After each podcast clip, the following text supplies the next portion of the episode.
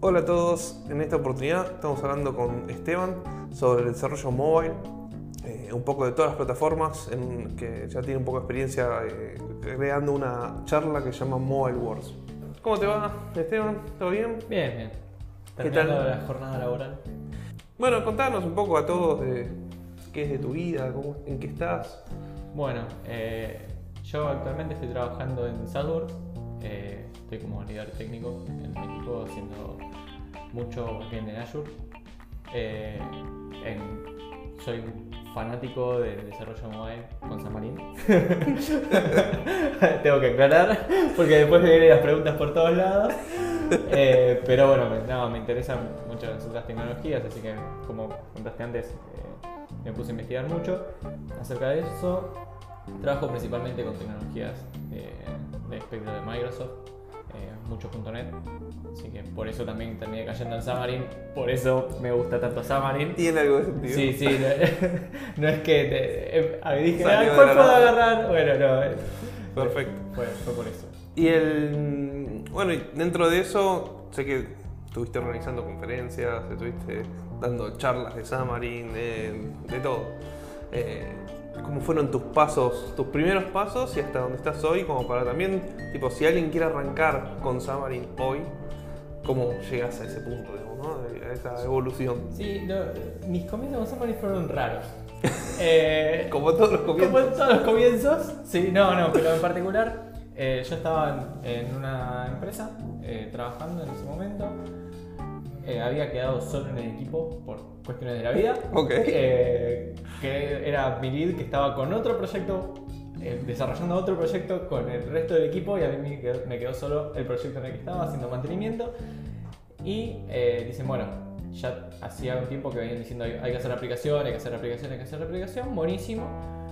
Estaba toda cotizada con Ionic.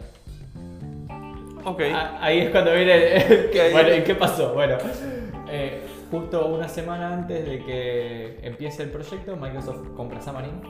O sea que la licencia... Un gran cambio. Exacto. La licencia se vuelve gratuita y agarran y me dicen, bueno, Esteban, eh, tenés que fíjate que es mejor si Ionic o Xamarin y vamos por esa opción. En ese momento era para un- una empresa de un e-commerce que había que hacer solamente una aplicación para que tengan un código promocional los clientes. O sea, algo bastante sencillo. Algo simple para Sí. arrancar. Está... Sí, estaba re bien. Eh, Nunca me contaron bien la perspectiva al futuro de qué era lo que había que hacer. Entonces, eh, fuimos- Detalles, ¿no? Para un desarrollo, pero estaba muy bien. Eh, fuimos por Xamarin Forms. En ese momento Xamarin Forms recién empezaba, versión 2 algo. Pero para lo que teníamos que hacer, estaba bien. Bueno, creció la aplicación. Al punto de que terminó siendo una aplicación con gestión de contenido dinámico. Ok. Y, Y ahí, y ahí se empezó a complicar un poquito, te odiaron Eh, un poquito con ahí esa no, se empezó a complicar más cuando metimos la parte de e-commerce y el módulo de pagos. Ok, perfecto. Eh, ahí fue cuando se complicó realmente. Igualmente salió adelante y esa aplicación eh, funcionó con, con Xamarin Forms. Hoy en día no sé si sigue funcionando porque hace poco vi que el sitio está con PWA, así que no sé si le habrán dado de baja o no la aplicación. Tiene más sentido porque por un e-commerce por ahí no, no tenía mucho sentido que sea, que sea la aplicación, pero estuvo bastante tiempo funcionando y siendo con Xamarin Forms. O sea, bastante Bien. Y nada, así fue que arranqué eh, de casualidad por una... Yo, a medida que fue pasando el tiempo, el equipo creció. eh, quedé como líder eh, técnico en ese, en ese equipo y me pusieron una chica a cargo. Y ella me dijo, che, mirá, hay un Dev Days de Xamarin, vamos, qué sé yo. Y dije, bueno, dale, vamos. Fue el de Leo Micheloni y Seba Ah. Pérez, no el de diciembre que hicieron después. Eh, bueno, fuimos, a partir de ese fui a otro y a partir de ese me empecé a meter con los meetups, empecé a participar y terminé dando una charla. eh, mi primera charla fue de Signadar, nada que ver con Xamarin. Pero le integré con Xamarin y me falló la demo. Eh, Si no falla la demo, no es Xamarin. iba a decir no es una charla, pero bueno, No, no. En Xamarin falla mucho. eh, Fallaban. porque Fallaban, la- sí, tenía. Sí, sí, es cierto. Y más con forms. Sí, es cierto. Vamos a ver Hay que rescatar lo que- mucho Xamarin Forms. Hay que rescatar lo que se está mejorando mucho en ese Sí, aspecto. sí, eh, pero en- con las versiones 2 y pico, por ahí llega, terminabas en tu casa, hacías play, funcionaba todo, llegabas al lugar, tocabas play y algo se rompía. Magia negra, algo pasaba. Hoy en día la verdad está mucho mejor y funciona muy bien. A partir de eso empecé a dar charlas, me empecé a meter en, los, en las meetups y terminé, como dijiste, dando, dando charlas y conferencias, organizando conferencias y varias cosas. En todo, sí, sí. Sí. Veo un patrón co- conocido, pero bueno. ¿Te Eh, identificado? un poquito. bueno, entonces, nada, fuera de eso. O sea, estuviste viendo ahí en ese momento, que estabas diciendo que estuviste viendo en su momento a Ioni comparado a Xamarin, que era otra, otro estado del arte de Xamarin comparado incluso también a Ionic. Después aparecieron, nombraste PWA.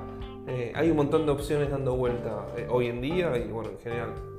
Eh, sé que estuviste mirando un poco qué opciones hay y demás. ¿Qué, ¿Qué te parece lo mejor en los distintos aspectos? O sea, ¿qué elegirías vos a la hora de crear distintos escenarios? O sea, ¿por qué existen tantas tecnologías? Un poco del el panorama, digamos, ¿no? El por qué, medio como que no hay un, por qué, o sea, ¿por qué existe React, Angular, Vue, tantas cosas? Porque alguien quiere hacer un puntito que está mejor que el otro y por eso creo que es el por qué, no, no hay un por qué claro de por qué hay tantas. Eh, ¿Cuál elegiría? Ahí ya es otro tema, ya, porque sí, si bien me encanta Xamarin, hoy en día sé que tanto con, Xamarin y Xamarin, con Xamarin se puede hacer cualquier cosa. Con Xamarin Forms hoy en día cada vez se pueden hacer muchas más cosas. Antes era para hacer mockups nada más, cosas rápidas y che, mira, se puede hacer algo así. Y hoy en día la verdad es que están haciendo cada vez más potente y funcional. Después, como vos nombraste Ionic y PWA, también está React Native y NativeScript, que son de los más conocidos, y últimamente Flutter, que es eh, de, de Google, que está creciendo muchísimo. Hace Sí, sí. no mucho salió la primera versión productiva, creo que fue en diciembre, si no me equivoco, pero hasta diciembre estuvo la versión en beta y se estuvo hablando mucho del tema. Eh, yo lo, lo primero que me gusta hacer es una distinción entre qué es nativo y qué no es nativo, porque para que sea nativo se tienen que cumplir tres condiciones que son importantísimas, que es que la UI sea nati- tenga visibilidad Sí, nativa, características nativas. características nativas, que tengas acceso a todas las APIs nativas y que tengas performance nativas. De todas las que nombramos, las que no cumplen son las PWA y eh, Ionic. Ionic, Córdoba, Fonga. Sí, sí, todo lo eh, basado Vamos a en- englobar a Ionic como todo, todo eso. Eh, Ionic está, está basado en Córdoba, todo lo que corra con Córdoba está basado en eso. ¿Cuál es el problema que tiene? Es que es una web view y eh, vos le montás arriba tu, tu aplicación. La web view ya de por sí tiene mala performance eh, directamente. O sea, vos levantás una web view y anda lento. En sí es el browser de- del, Del teléfono. del teléfono que está corriendo tu sitio como aplicación con algunas llamadas extras para el sistema operativo en sí, digamos, ¿no? Exacto. Para como opera- del sistema operativo. Lo cual está bueno, es una opción. Eh, Creo que antes era más útil en ese aspecto, digamos, ¿no? Antes era más útil porque era la única opción que Era la única opción si, que- Si si, querías hacer venías del mundo de. JavaScript y, y venías más por ese lado. Si querías hacer cross-platform era una de las mejores opciones que tenías porque no, no había muchas, había varias, pero todas se basaban en Córdoba. Eh, Sí, hoy sí. Vamos a hablar de Ionic, Titanium, que son los más conocidos, pero se basaban en Córdoba. Eh, el problema más grande que tenés ahí es el store de, de Apple. Sí. Porque te rebota muchísimo. Muchísimas aplicaciones son rebotadas por el store. Hay que tener en cuenta que lo prueba realmente una persona que está probando la aplicación y si no, está con, el- con las code guidelines de, de Apple y si no funciona con la performance y demás, la aplicación te rebota. Y las PWA corren en un browser, así que tienen el mismo problema, ya sea que no se, no se instalan, corren en un browser. Sí. Así que esa es. Después el resto son nativos, los que nombramos, que es eh, React Native, NativeScript y Xamarin, como cross-platform son nativas. Y después nos vamos a lo que llaman nativo, pero en realidad es lenguaje nativo, que podemos decir, que serían las aplicaciones con eh, Java o. Kotlin o Swift y Objective-C. Eso es una distinción que hay que tener en cuenta siempre. La primera distinción que hay que tener en cuenta cuando hay que elegir un lenguaje al cual utilizar. Eh, la siguiente, lo siguiente que, que es importantísimo es ¿podés mantener dos bases de código o no? No es. Vos, Nico, podés desarrollar estas dos. Eh, Tenés dos equipos que puedan para hacerlo, porque tener una persona que hace cada cosa tampoco vale la pena, porque es... Sí, es mucho tiempo. No, y uno se va y ¿qué haces? También. El problema más grande es, uno se va y ¿qué haces? Eh, ahí ya, listo, estás, seguís actualizando una sola. ¿Cómo? No, no podés hacer eso. Entonces, tenés que tener dos equipos suficientemente grandes, tres personas, digamos, suficientemente grandes. O sea, cuando hablas de suficientemente grandes, hay gente que piensa, no, un montón, ¿no? Tres personas que puedan mantener la aplicación. Eh, entonces, ahí es un punto clave para elegir lenguaje nativo o cross-platform. Y otro punto eh, importante es que necesitas performance nativa. Si bien las otras dijimos que, tienen, que son nativas porque cumplen, si tenés mucho procesamiento de CPU, lo mejor va a ser ir por un lenguaje nativo. Una vez solucionado eso, la mejor opción es creo que tu equipo sabe. Porque está de moda React Native. Pero mi equipo sabe todo, todo sabe .NET, pero quiero ir por React Native porque es lo que está de moda. Sí, sí. Anda por. Xamarin. o sea, es, es lo más fácil y además son los tiempos. No, a veces este, pasa eso de no, está de moda y voy por. Es lo que tu equipo sabe, lo sacas más rápido. También depende de los tiempos que tenés. Tenés que tener en cuenta que si no saben React Native van a tener una curva de aprendizaje para poder entrar. Entonces, eso, es- eso es importante. Hacer lo que tu equipo sabe dependiendo de los tiempos que tengas. Si tenés el tiempo acotado, es eso. Si, si no, ahí sí, elegí el que más te guste o te parezca el que está de moda y tiene que ir. Sí, sí, digamos que si estás de cero, siempre es más fácil ver dónde hay más recursos también, porque También. es una cuestión de Sí. eh, la cantidad de información que hay, lo, lo más desarrollado que está, digamos, ¿no? Pero Sí. en general uno viene con una espalda en algo y te conviene elegir un poco basado en esa espalda, no vas a irte por Java si estás acostumbrado a, eh, no sé, Objective-C, digamos, es una diferencia. Es como, no vas a estar haciendo ese cambio así tan grande. Por algo, bueno, el que desarrolla en Android, desarrolla en Android solamente Sí. y el que desarrolla iOS es- eh, pero bueno, o sea, tiene esas características. Eh, bueno, un buen panorama me parece con, con esa idea. Eh, Sí, un punto más que, que- que vale la pena destacar es eh, las PWA hoy en día sirven muchísimo. En especial es, si no sabemos, y porque vos sos el que da la charla de PWA, así que te doy un repie, diga- pero... digamos que me gusta un poco de PWA. Digamos. No, pero la, la ventaja que tiene las PWA también es una lección de si no sabes de dónde vienen tus clientes. Porque cuando vos que estás buscando algo, lo que haces es abrir el browser, Google, si te gusta Bing, Bing, Yahoo, si sigue estando. eh, pero bueno, generalmente cuando abrimos el browser sale Google. O sea, por defecto y googleás algo y ahí te llegas a una, a una página. No vas al store y bu- buscas en el store. Si uno se mira, mira el teléfono y ve las aplicaciones que tiene instaladas, si tenés 50 aplicaciones usas 3 todos los días. Sí, sí. Eso es- creo que hay, un- hay varios estudios con respecto a eso, de la cantidad de aplicaciones que realmente se usan.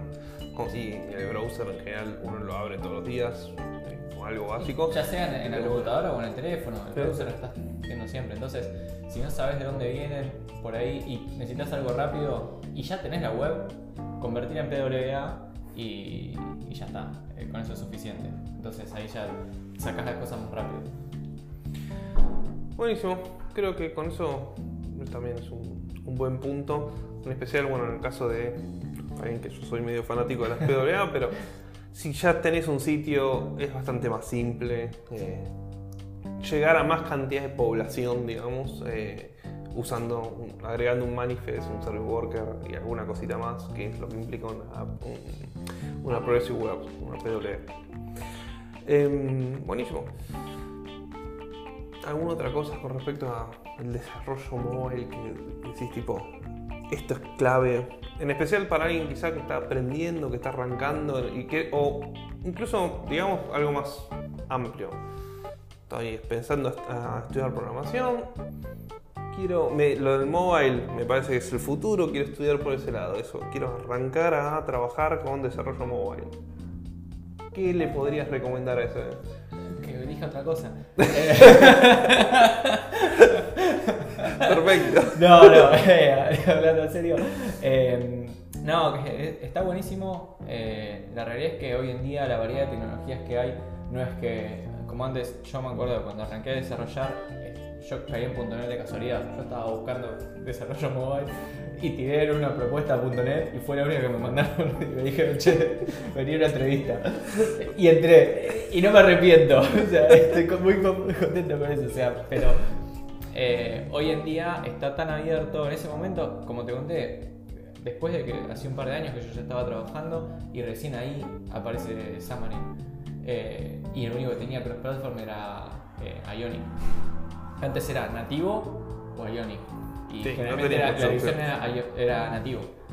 Eh, entonces, hoy en día las cosas cambiaron bastante, entonces no hace falta que elijas un lenguaje de programación móvil, sino que puedes elegir algún lenguaje de programación que sea más abarcativo. Ya sea Java, JavaScript. JavaScript hoy está en todos lados. Sí, en todos lados, donde quieras vas a correr JavaScript. .NET también está en todos lados. Hoy en día también. Eh, así que algún lenguaje un poco más abarcativo y sí, por orientar a la pata mobile. Eh, una cosa sí a tener en cuenta que es muy importante es vas a estar desarrollando para dos tipos de dispositivos distintos. Entre comillas dos. Porque si vamos para iOS podemos decir que es un tipo de dispositivo. Cuando vamos para Android Tenés una eh, familia de dispositivos. Ahí cada uno hace lo que quiere. o sea, cada, cada fabricante pone la resolución de pantalla que quiere, pone el hardware que quiere, pone lo que quiere. Entonces, cuando vas a probar, no alcanza a comprar un teléfono, tenés que probar un montón de teléfonos. En iOS comprobar con dos o tres iPhone es suficiente. Incluso, ojo, porque últimamente también se amplió bastante en iOS las posibilidades. entre las posibilidades de, es entre iPads. No, pero también ah, iPads o incluso con las versiones S, las versiones X, digo, donde ampliaron el, aspecto directamente, o sea, te cambiaron el aspecto. Entonces, con esas cosas empiezan a modificarse también de repente es como, no es tan trivial como al eh, principio era más simple, digamos, esa pero la sin embargo tenés eh, la, resolución de pantalla de los iPads siempre sigue siendo, la, misma, por más que la pantalla sea más grande, sí te cambia con las versiones X, eso es verdad, porque te agregaron un poquito de pantalla, pero dentro de todo es normal, vos agarrás cuatro teléfonos en Android y la resolución a de comparación, pantalla es A comparación de Android, sí, no, hay nada que ver, por eso digo, hay, hay que tener muy grande. Hay que tener cuidado con Android y probar con varios dispositivos porque no es lo mismo. Mismo también con la, eh, no solo por los tamaños de pantalla, sino por eh, la capacidad de los teléfonos. cambia muchísimo. mucho. Eh, que es un tema interesante para ver también. ¿no? Sí, y desarrollan de 5.0 para arriba. A los que están con 4.4 lo lamento mucho, lo lamento, pero la verdad es que ya es difícil mantenerlos vivos. Y sí, es como mantener Windows XP, digamos, la aplicación de Windows XP. Sí, ya está, ya. Aunque no creas, hace poco había alguien yendo a un workshop con una computadora con Windows XP. Ah, sí, estando. Eh, y fue como. No sé cómo ayudarte, no te anda nada en esa computadora. Pero bueno. Exactamente. Pero bueno. Eh, bueno, buenísimo. Bueno, muchas gracias por tu tiempo. Eh, espero que haya gustado un poco la, la discusión así de sobre mobile y ya veremos más adelante de entrar un poco más en detalle, quizás un poco más en Xamarin, que ya por lo menos un panorama tuvimos ahí hablando de distintas partes eh, y un poco de cómo se eh, comparan con otras tecnologías, eh, pero también a futuro creo que se puede seguir dando bastante más por ese lado, hay bastante para recorrer claramente, ¿no? Así bueno, muchísimas gracias, nos vemos, bueno, y nos veremos la próxima vez.